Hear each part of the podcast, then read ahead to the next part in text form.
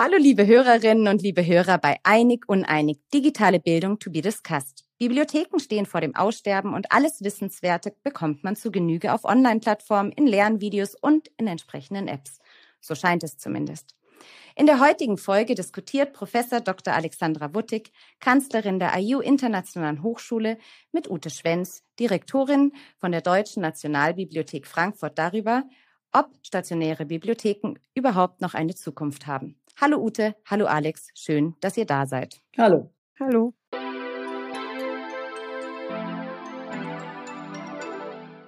Ute, ich würde gern wissen, welches ähm, dein letztes Buch war, das du gelesen hast. ähm, Die Enkelin von Schlink ähm, habe ich als letztes gelesen, ein bisschen spät, nachdem es ja schon eine Weile erschienen war, aber es hat mich doch auch sehr ähm, wie soll ich sagen, gereizt und ähm, dann habe ich es äh, jetzt gerade so die letzten Wochen gelesen.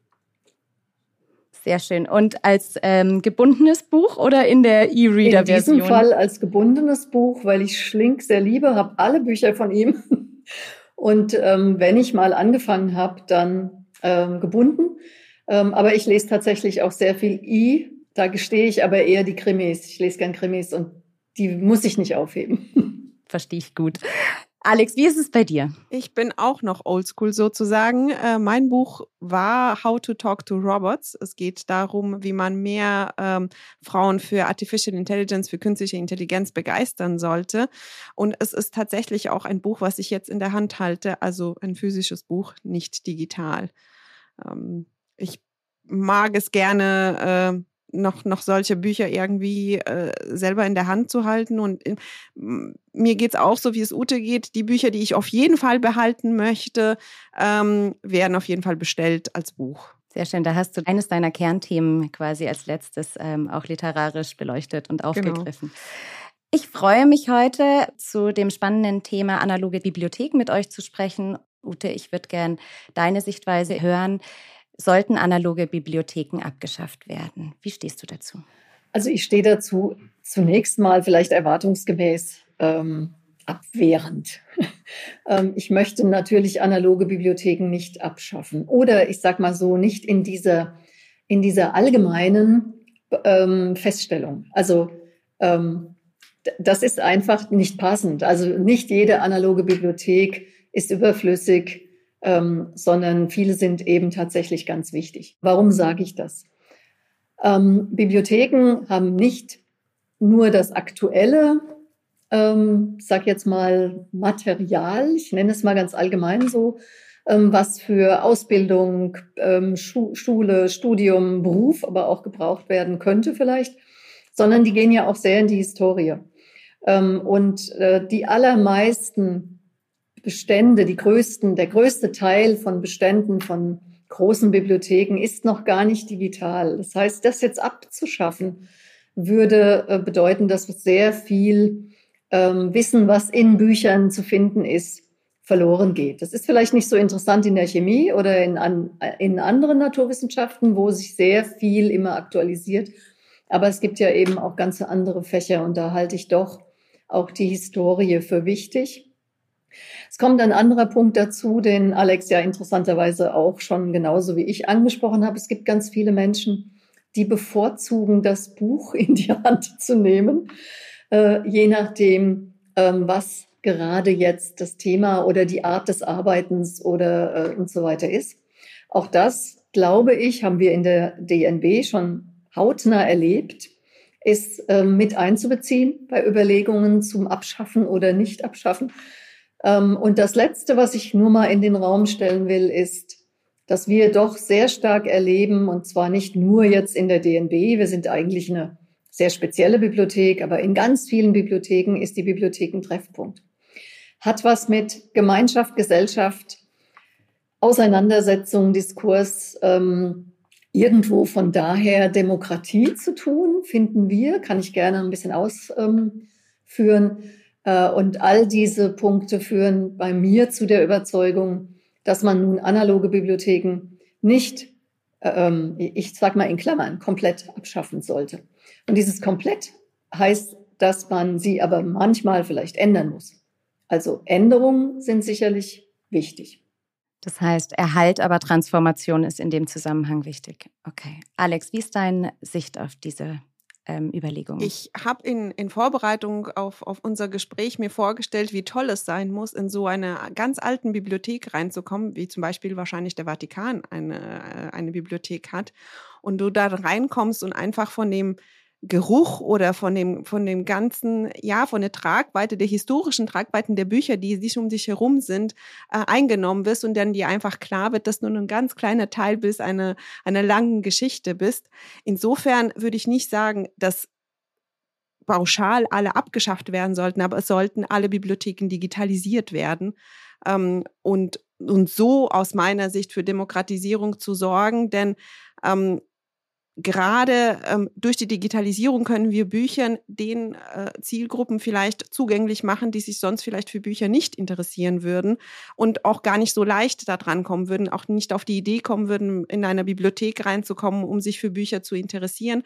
Deswegen ist die Digitalisierung da definitiv eine, eine Stütze und die, die Bibliotheken könnten dann sich vielleicht als Servicestelle in, in Plätzen, wie es zum Beispiel in Finnland gibt, ähm, in Einkaufszentren oder einen zentralen, äh, wenn man sowieso im Rathaus geht, um sich einen Pass eben zu machen, dass man dort eine Anlaufstelle findet von der, von der Gemeindebibliothek aber dass man nicht mal diese Ressourcen in die, in die physischen Bibliothek reinstecken muss, aber trotzdem das Wissen äh, breit zur Verfügung stellt. Das heißt, jede kleine Gemeinde könnte eine eigene Bibliothek in Anführungsstrichen haben, aber eben eine digitale Bibliothek und somit das Wissen breiter zu. Ähm, aber ich würde jetzt nicht so weit gehen und sagen, dass man die Vatikansbibliothek abschaffen sollte, denn ich glaube, dass auch ähm, ja, das, das, das, das hilft uns auch, uns ein bisschen einzuordnen, aber auch die sollte digitalisiert werden im besten Falle. Denn ähm, auch ein Aspekt vielleicht, dass wir noch näher ähm, erörtern können und wahrscheinlich hat Ute da mehr, mehr, hundertprozentig mehr Wissen als, als wir. Diese Bücher müssen auch erhalten werden. Denn ähm, mit den Jahren werden die ja auch immer schlechter im schlechteren Zustand, je mehr sie in die Hand genommen werden und benutzt werden. Das heißt, wäre die Digitalisierung auch für diese Bücher eigentlich eine, eine Rettung als eine Abschaffung aus meiner Sicht. Alex, du sprichst die ähm, Demokratisierung von Bildung durch die Digitalisierung der Bibliotheken an. Ute, wie ist deine Meinung dazu? Ähm, prinzipiell stimme ich dazu.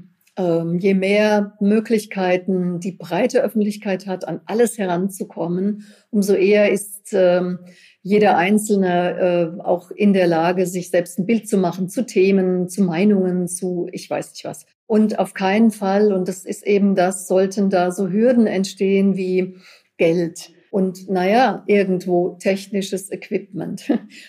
Ähm, in Deutschland, ich bleibe jetzt einfach mal bei Deutschland, also in, weltweit spricht man ja oder hat man früher oft von diesem Digital Divide gesprochen, ähm, wo, glaube ich, mittlerweile ein, ein Großteil der Welt schon, schon drüber weggekommen ist, weil die Digitalisierung in vielen anderen Ländern so weit fortgeschritten ist, gerade, gerade in diesen ähm, südlichen Ländern, sag ich mal, dass wir uns da teilweise eine Scheibe davon abschneiden könnten hier in Deutschland.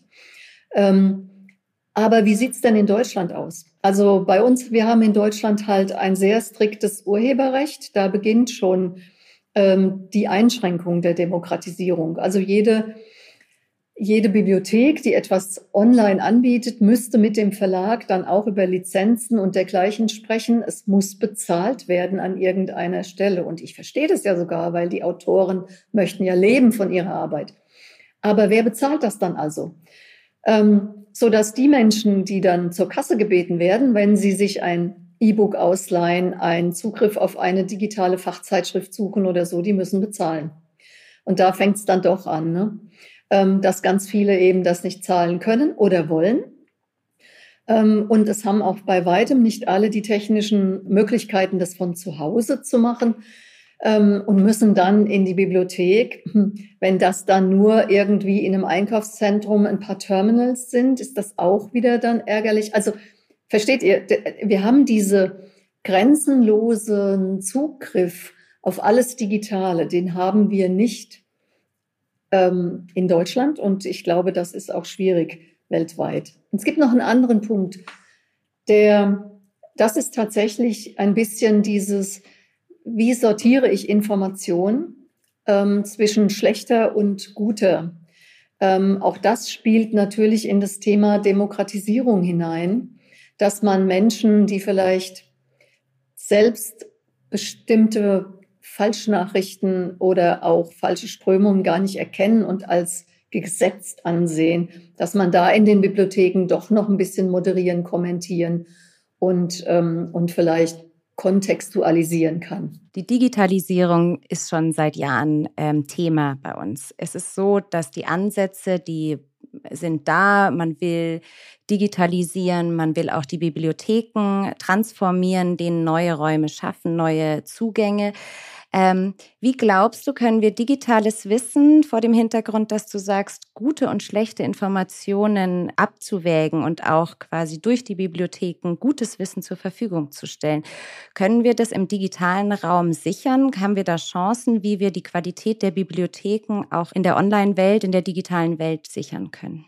Also wir haben ja vertrauenswürdige Partner, sage ich jetzt mal, in den sogenannten Verlagen. Egal, ob die ich, ich habe jetzt extra sogenannte gesagt, weil der Begriff Verlag im digitalen Raum natürlich viel weiter zu greifen ist als vielleicht ähm, im, im normalen, äh, herkömmlichen.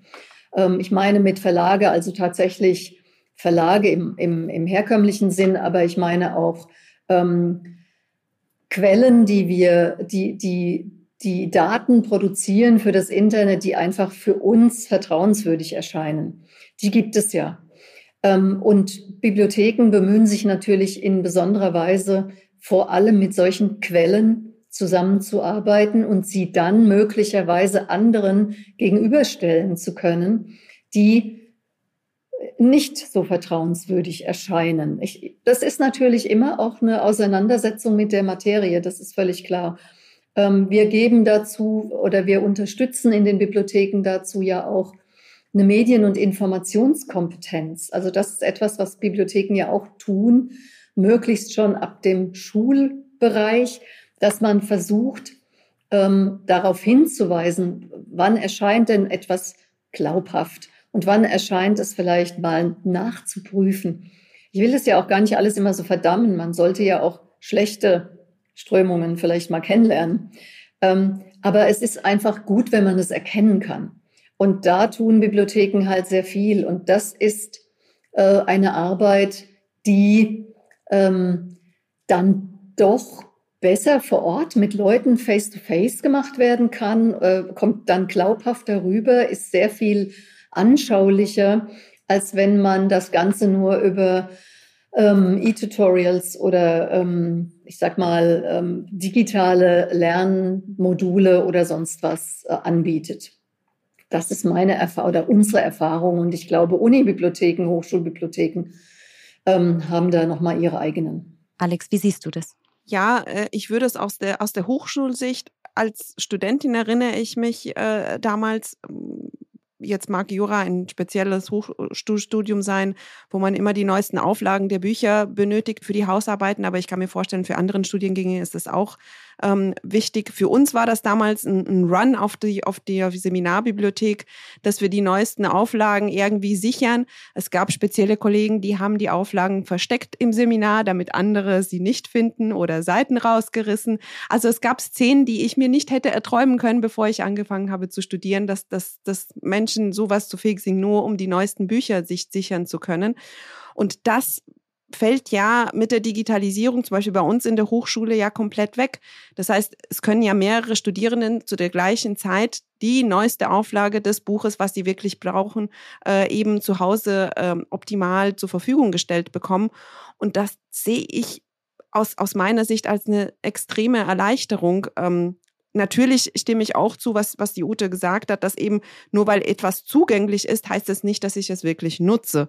Man muss auch den Zugriff haben, man muss auch das Willen, äh, also die, das Wollen wirklich, ähm, das zu nutzen. Aber wenn wir jetzt weiterdenken und weg von den momentanen technischen Möglichkeiten uns überlegen, ähm, dass das alles mit dem Handy äh, nutzbar wäre in, in, in der nahen Zukunft, dann wäre es vielleicht auch für die Zielgruppen, die sowieso ein Handy haben, sich aber nicht viel mit Bibliotheken auseinandersetzen, eine, eine Lösung. Oder vielleicht jetzt noch weiter gedacht, weil wir etwas ein bisschen über die Atmosphäre der Bibliotheken ähm, gesprochen haben, die ich nun mal sehr besonders auch finde und diese Tragweite, die erst dir klar wird, wie viele andere Menschen sich mit Wissen auseinandergesetzt haben vor dir. Wie wäre es denn, wenn wir mit Virtual Reality diese Atmosphäre vielleicht versuchen nachzustellen? Nur, nur als Gedanke, wäre das überhaupt möglich? Würde uns dann vielleicht auch noch mehr Leute, die sonst aus dem Gaming-Bereich vielleicht kein Interesse haben an, an, an, an, an Bücher, könnten wir sie damit begeistern und gewinnen oder vielleicht die neue Generation. Das wären so auch Gedanken, die wir mal mitnehmen könnten. Ute, hast du da Erfahrungen mit oder habt ihr diese Ansätze schon mal gedacht? Ähm, also wir haben Virtual Reality oder Gaming mal eingesetzt ähm, für, eine, ähm, für, ein, für eine Aktion eher Kulturvermittlung, kulturelle Vermittlung. Wir haben den Faust 1 und 2 ähm, als ähm, Virtual Reality, als Virtual Experience äh, zusammen mit dem, mit dem ZDF hergestellt. Ähm, das war ein Erfolgsprojekt, hat sehr viel Resonanz gefunden. Ähm, die, äh, wir hätten 50 Stationen haben können, hatten leider immer nur zwei ähm, weil natürlich dann kann man nicht mit Schulklassenstärken da ähm, Termine machen. Das ist einfach zu, das dauerte etwa 20 Minuten ähm, mit sieben ähm, interaktiven Szenenbildern, also virtuell. Ähm, also das, das haben wir von daher schon mal gemacht und wir glauben, dass das auch in Zukunft auf jeden Fall einsetzbar ist. Ich kenne auch natürlich virtuelle Arbeitsumgebungen. Wir haben das alles die letzten zwei Jahre geprobt bis zum Umfallen.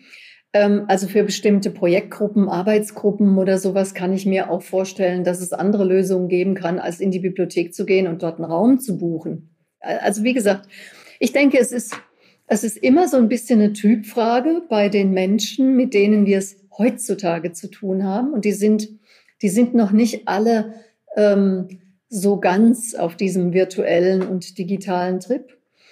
Ähm, ich persönlich kann auch nicht, kann überhaupt nichts sagen dazu, wie sich das weiterentwickeln wird. Wir haben ja oft schon Entwicklungen gehabt, die sind dann wieder so ein bisschen ins, ins Umgekehrte zurückgefallen. Also diese, dieser fehlende soziale Aspekt bei, ähm, also das Miteinander, das, das, das wirkliche Miteinander, was man nur hat, wenn man sich wirklich trifft, das mag vielleicht auch wieder kommen. Man hört das im Moment immer und immer wieder, wie wichtig das allen ist. Also ich, ich bin ja bei allem eigentlich ein Mensch, der sagt, die Mischung macht's. Ne? Ich glaube, dass wir uns weiterentwickeln müssen. Deswegen hatte ich vorhin eingangs ja auch von einer Transformationsnotwendigkeit äh, gesprochen. Bibliotheken sind eben nicht mehr die Vatikaner äh, ausschließlich. Ähm, sondern äh, eigentlich ganz lebendige Orte, wo man was arbeiten kann und wo man auch was erfahren kann und wo man geholfen bekommt. Und, und, das gibt, und da gibt es ganz unterschiedliche Wege ähm, für diese, für diese ähm, Services, sage ich jetzt mal. Ähm, ja, von daher bin nicht so weit weg, bin nur immer gegen Ausschließlichkeiten. Das ist für mich etwas, was ähm, nicht alle anspricht. Das ist es eben einfach. Absolut. Ich glaube, du hast was, etwas angesprochen, was sehr wichtig ist. Wir müssen, glaube ich, unter den Zielgruppen unterscheiden. Sind es die, die Vorschulkinder, die wir an Bücher heranführen wollen und vielleicht mit einer Lesung in der, in der Ortsbibliothek, wo sie sich alle zusammentreffen können, so an Büchern heranführen? Äh, sind es die Senioren, die ja, vielleicht noch keinen digitalen Zugang haben, aber sobald wir äh, dann unter den Senioren zählen, dann wird es auch schon anders aussehen. Oder es ist eben der Student, der definitiv schon mehr als digital ist, der auch keine Zeit hat, äh, mehr den Weg in die Bibliothek zu finden und dann einfach von zu Hause aus das alles, alles nutzen will. Ich glaube, das müssen wir ein bisschen ähm, zielgruppenorientiert eben sagen, was braucht denn die gewisse Zielgruppe und was können wir heute schon anbieten. Und vielleicht müssen sich auch ähm, ja Bibliotheken mehr zu, wie soll ich sagen, Gemeindetreff Punkte wandeln, wo mehr Events stattfinden mit dem, mit dem Ziel, eben Wissen zu vermitteln oder eine Begeisterung für Wissen darzustellen mit Hilfe der Technik und der Zugang zu der, zum einzelnen Buch dann immer noch digital passiert. Hm, vielleicht ist das der, der Weg für, für die Zukunft, denn ähm, ich könnte mir vorstellen, dass es, wenn wir immer mehr in Richtung Digitalisierung gehen, auch Kosten eine, eine Rolle spielen und vielleicht dann auch kleinere Gemeinden sich dann mehr Bibliotheken oder Bibliothekentreffensorte und so weiter leisten könnten, wenn wir mehr in Richtung Digitalisierung gehen.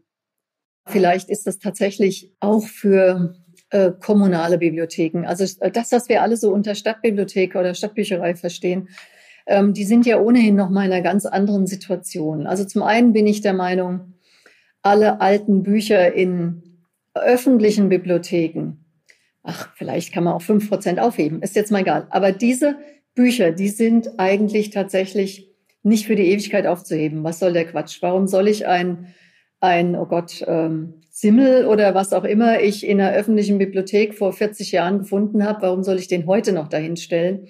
Das ist wahrscheinlich gar kein interessanter Autor mehr. Und dementsprechend ist da ständig ein Wechsel natürlich auch hin zu elektronischen Medien, ja zu erkennen. Und das ist in den öffentlichen Bibliotheken ganz stark, aber es ist eben auch hier wieder in Deutschland ein wahnsinniger Streit mit diesem sogenannten E-Lending, ähm, weil die Verlage, jetzt wieder die wirklich die herkömmlichen Verlage, da ihr Geschäfts, ihren Geschäftsbereich beschädigt sehen.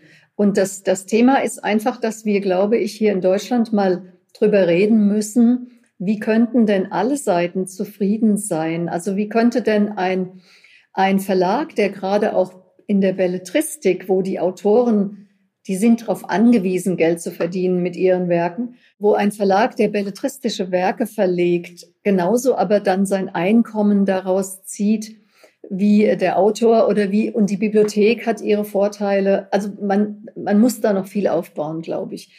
Da gibt es immer so Fronten, Urheberrecht gegen und, und natürlich auch, ähm, und auch ähm, ein, ein Verbreitungs-, also ein Handelsrecht ähm, gegen die Nutzer. Das, das ist irgendwie eine schlechte Haltung, glaube ich.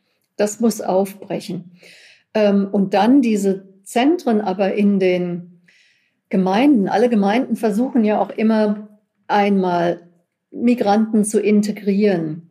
Ähm, sie versuchen zu unterstützen, Familien bei verschiedensten, ich sage jetzt mal, Kinderbeschäftigungen und so weiter. Ähm, es gibt Unterstützung für tatsächlich bürokratische Prozesse, die ja oft in den öffentlichen Bibliotheken auch in Deutschland schon angeboten werden. Ähm, und es liegt die tägliche Zeitung aus oder das Tablet für die Zeitung. Also äh, die, die tun ja schon ganz viel und ich glaube, wenn die, wenn die wenn die Städte und, und Gemeinden, wenn die erkennen würden, was sie da für ein, für ein soziales Zentrum haben, ohne dass man das so nennt, ähm, dann wären, wäre der, wären die Haushaltskürzungen und teilweise wirklich massiven Schließungen bei öffentlichen Bibliotheken möglicherweise weniger. Kann die Politik da einen Beitrag leisten und wenn ja, welchen? Also die Politik kann dann natürlich einen Beitrag leisten. Die tragen, also die, die politisch, also die Politik, die, die Stadtverwaltungen tragen ja diese Einrichtungen und müssten einfach auch vielleicht sich mit den ExpertInnen da vor Ort mal zusammensetzen und einfach auch mal sagen, ja, was brauchen wir denn heutzutage? Wo könnt ihr uns da unterstützen und wie können wir euch da unterstützen? Die Kultur, also Bibliothek wird viel zu sehr nur unter Kultur abgespeist und die Kultur ist immer dann sofort mit Rotstift versehen, wenn es in städtischen Haushalten mal etwas enger wird.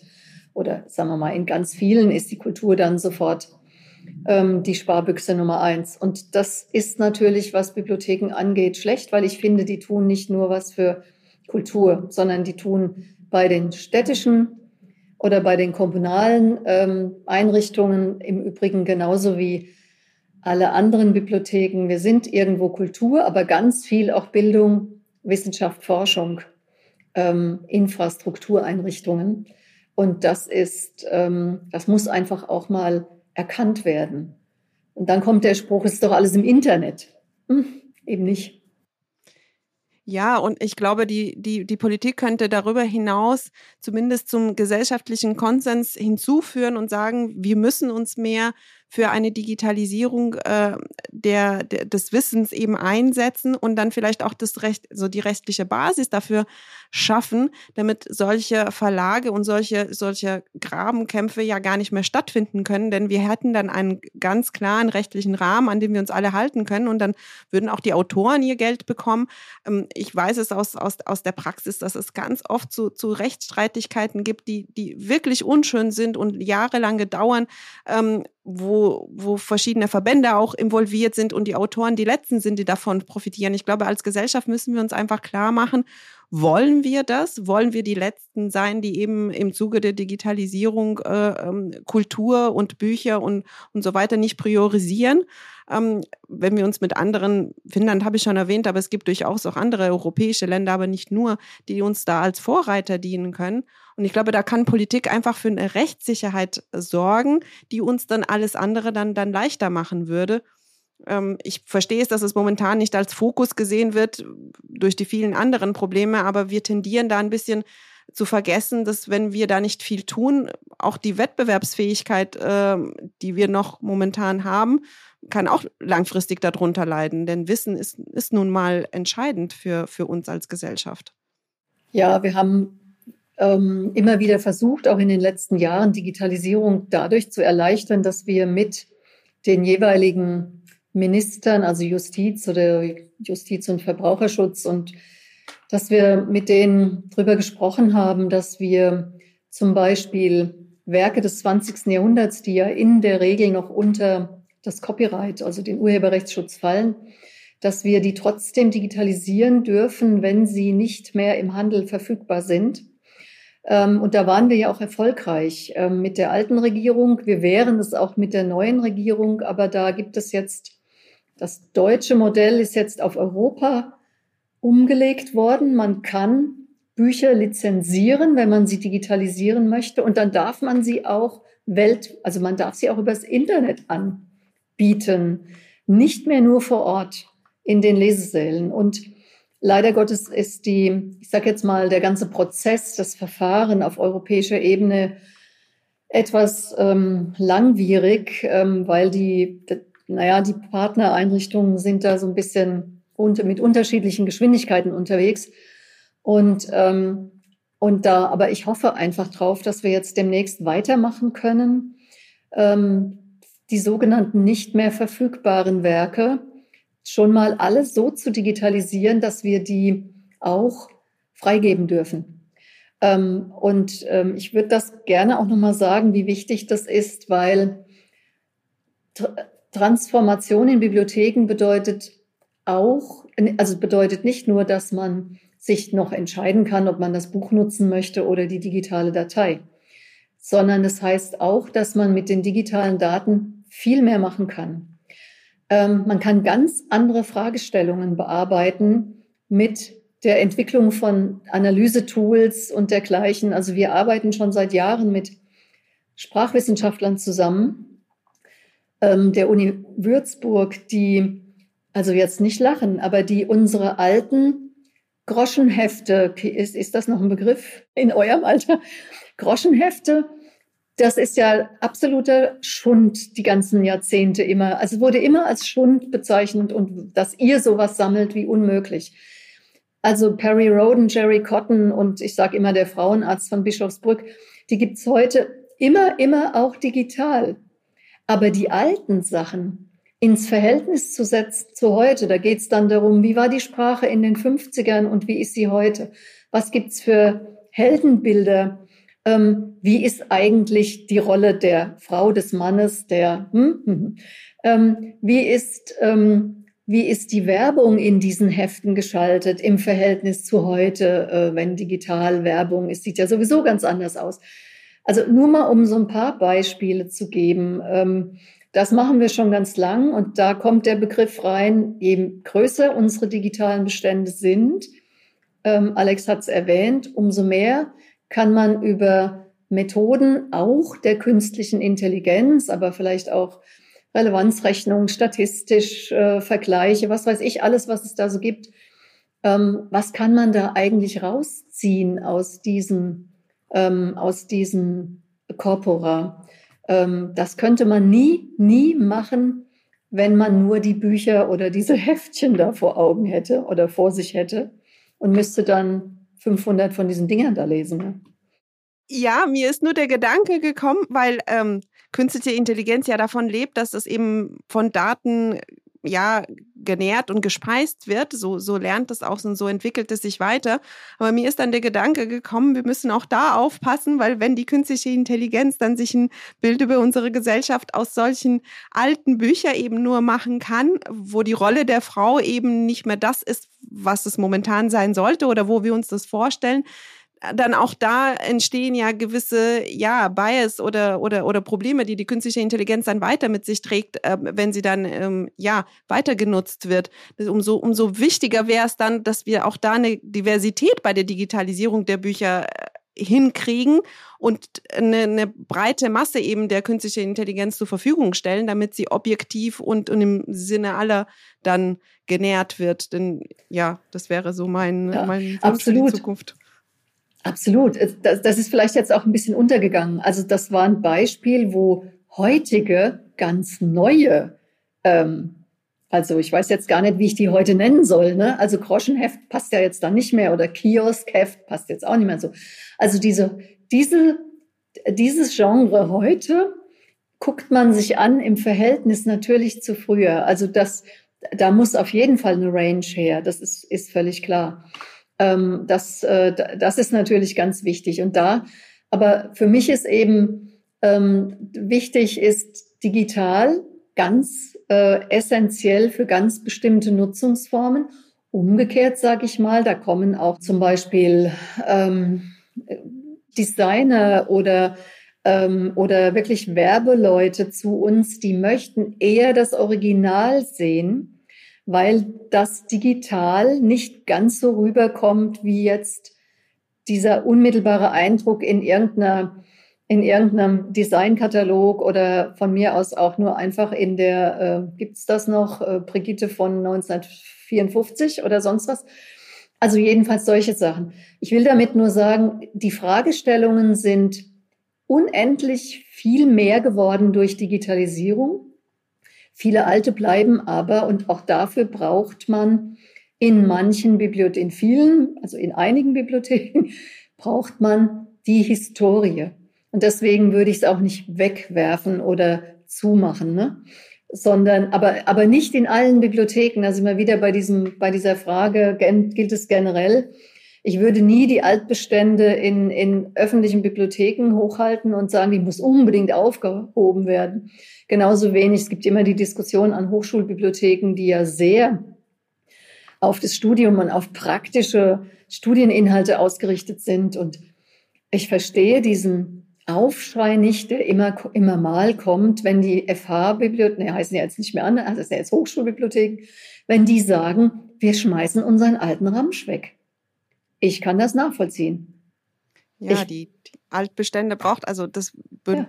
außer zu historischen Darlegen oder etc. braucht man sie sonst eigentlich nicht mehr und sie nehmen viel Platz und, und, und kosten viel. Deswegen verstehe ich das durchaus.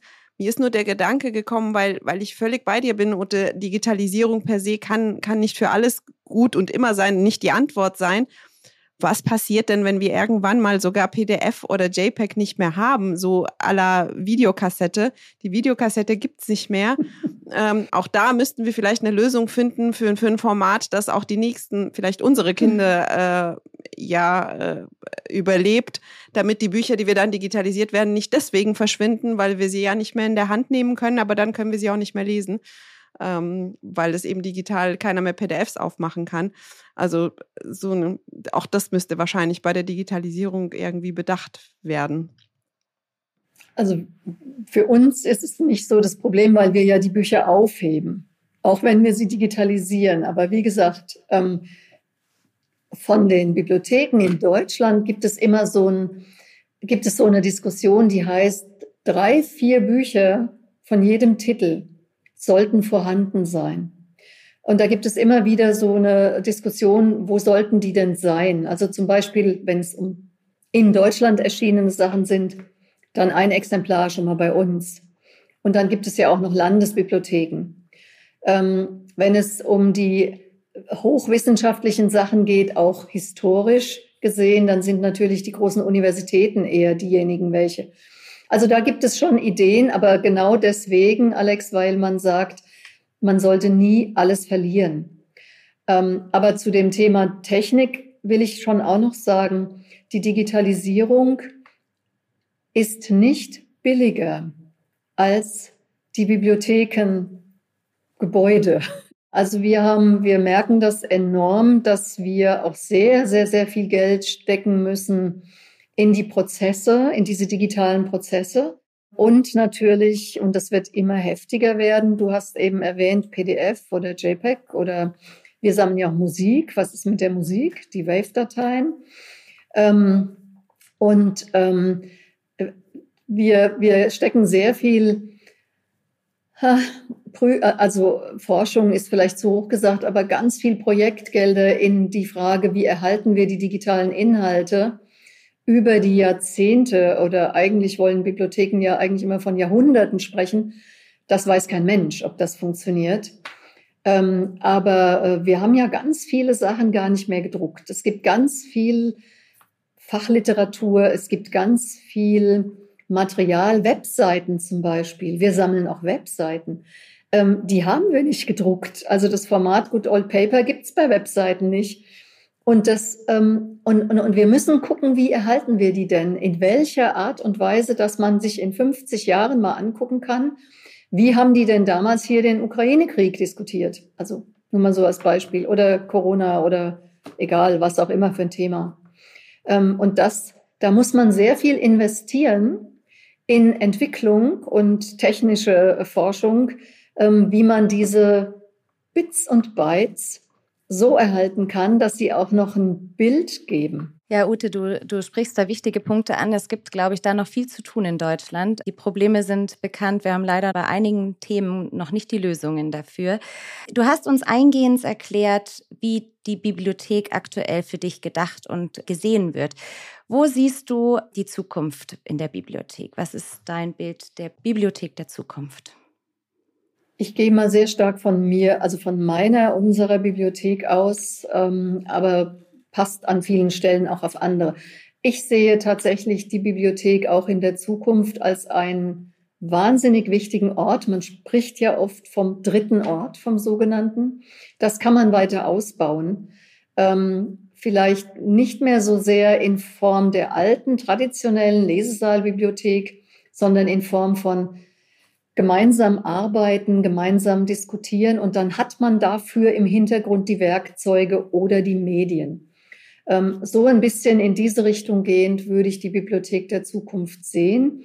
In engen Zusammenarbeiten immer mit den, sagen wir mal, bei den kommunalen Bibliotheken, mit den Städten und bei den Hochschul- und Unibibliotheken zu den Universitäten, bei uns als Nationalbibliothek wir können uns dann überlegen, mit Wissenschaft und Politik zusammen, aber eben, wir, es gibt immer so einen Sparringspartner, ähm, mit dem man diesen Weg gehen kann.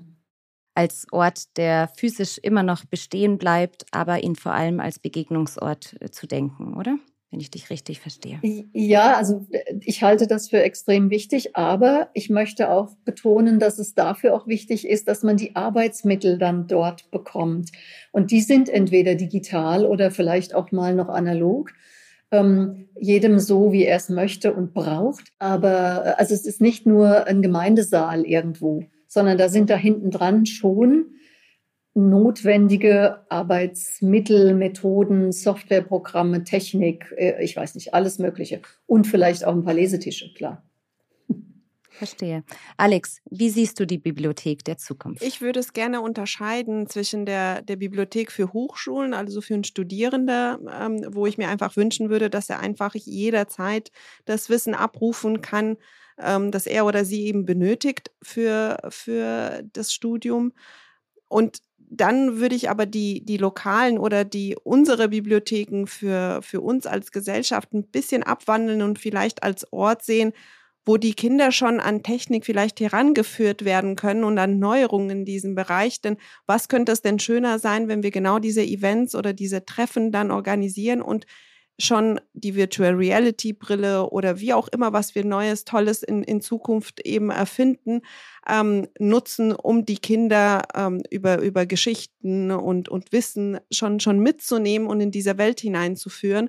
Und genauso die Senioren, die vielleicht noch nicht diesen Zugang hatten. Also die Bibliotheken digitalisieren, aber die, die Gruppen, die bis jetzt damit ähm, noch, kein, noch keine Berührung hatten, mitnehmen. Natürlich brauchen dafür die, die Bibliotheken vor Ort auch Mitteln, aber ich würde es mehr, ich würde sie weg von, von einem Ort, wo eben Bücher aufbewahrt werden, als ein Ort der, der Gemeinschaft, wo eben Technik ganz, ganz eine wichtige Rolle spielt, damit wir als Gesellschaft insgesamt nach vorne kommen. Ähm, und vielleicht auch die Gruppen, die sonst diese technischen Möglichkeiten nicht hätten, dadurch ähm, damit in Berührung kommen. Vielen Dank, Alex. Um nochmal zur Frage dieser Folge zurückzukommen. Sollten analoge Bibliotheken abgeschafft werden und seid ihr euch bei der Antwort einig oder uneinig? Ich glaube, wir sind uns dahingehend einig, dass wir sie nicht pauschal alle per se abschaffen würden.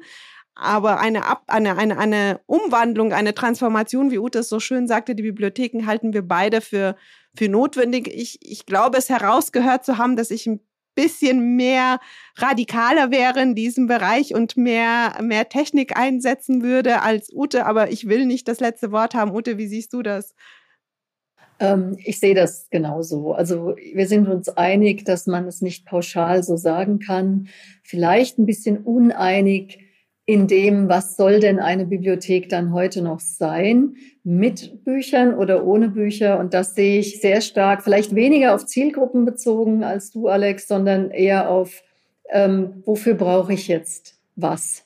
So ein bisschen das. Woran arbeiten Menschen und was brauchen sie dafür? Ähm, und da kommt es eben sehr stark drauf an, ja, wo bewege ich mich? Was habe ich für ein Studium? Was habe ich für einen Beruf? Wo, was brauche ich für die Ausübung meiner Arbeit? Und ich glaube, da sind wir so ein bisschen auseinander, aber im Wesentlichen einig, glaube ich. Man könnte das sowieso noch stundenlang diskutieren. Vielen Dank, Ute Schwenz, Bibliothekarin und Direktorin der Deutschen Nationalbibliothek in Frankfurt und Professor Dr. Alexandra Wuttig, Kanzlerin der IU Internationalen Hochschule. Und danke auch fürs Zuhören, liebe Hörerinnen und Hörer. Wenn du keine Folge verpassen möchtest, kannst du den Podcast auf Spotify und allen anderen gängigen Plattformen abonnieren. Und wenn dir der Podcast gefällt, freue ich mich auch sehr über eine Bewertung.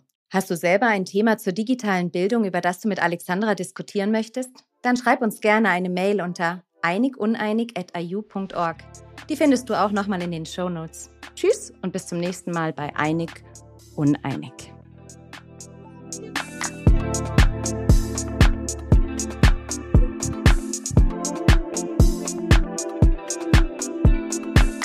Dieser Podcast wird produziert von Podstars bei OMR.